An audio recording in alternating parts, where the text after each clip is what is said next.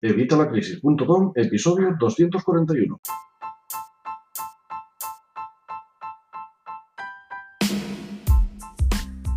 Hola, buenos días, buenas tardes o buenas noches. Soy Javier Fuentes de Vitalacrisis.com y hoy vamos con otro concepto que seguro que has oído mil veces en televisión y habrás leído mil veces en prensa. Se llama de eh, la prima de riesgo. Bien, la prima de riesgo ya te he hablado en otro vídeo del Quantitative Easing, el plan QE de la Unión Europea. Si no lo has visto puedes verlo aquí. Y en este Quantitative Easing veíamos cómo el Banco Central Europeo ingresa dinero a expuertas en los bancos centrales de los estados y en los bancos privados para que estos compren a su vez deuda soberana. Ellos se lo dan a los bancos centrales y a los bancos privados a un interés casi cero y los bancos centrales y los bancos privados cobran unos intereses del copón a los estados. Bien, ¿de dónde salen estos intereses? Bueno, pues no hay un precio fijo, no hay un precio fijo de estos intereses, pero todo va en función de la prima de riesgo. ¿Cómo se calcula la prima de riesgo? Bueno, la prima de riesgo se calcula teniendo en cuenta el bono a 10 años, el bono a 10 años del Estado y el bono a 10 años de referencia. ¿Cuál sería el bono a 10 años de referencia? Bueno, pues en este caso sería el bono alemán porque es el que es más rentable ahora mismo, el que ofrece una rentabilidad más alta. Ya sabéis que Alemania es la locomotora de Europa, o era.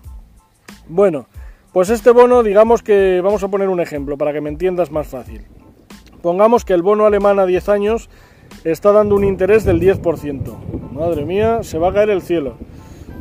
Está dando un interés, pongamos, a 10 años del 10%. Es un ejemplo, ¿vale? Y pongamos que el bono español a 10 años estará, está dando un interés del 7%. Por poner, también te digo que es un ejemplo, ya quisiera el bono español dar un 7%. Bueno, entonces lo que habría que hacer sería la diferencia, ¿vale? Este 10% le, le restamos el 7% y nos queda un 3%. Con lo cual la prima de riesgo de España serían 300 puntos básicos. Esto de los puntos básicos ya te suena más, ¿no?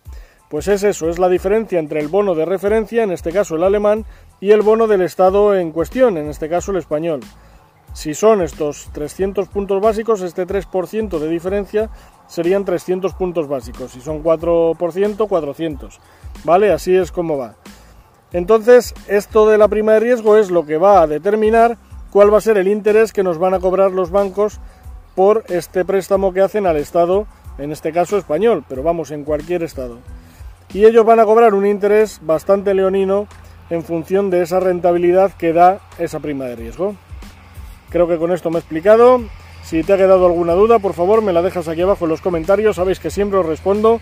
Si te ha gustado también, dame un like, el pulgar arriba, por favor, suscríbete y dale a la campanilla para que te llegue la notificación cada vez que publico nuevos vídeos, vídeos en los que te enseño educación financiera, vídeos en los que te enseño conceptos como estos del diccionario financiero. Si quieres ver el resto del diccionario financiero, puedes verlo aquí.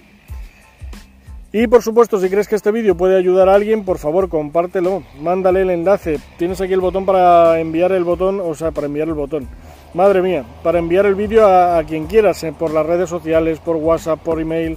Así que nada, compártelo, cuantos más tengamos esta información, mejor nos van a ir las finanzas a todos. Y nada más, nos vemos en el próximo vídeo, un saludo y hasta la próxima.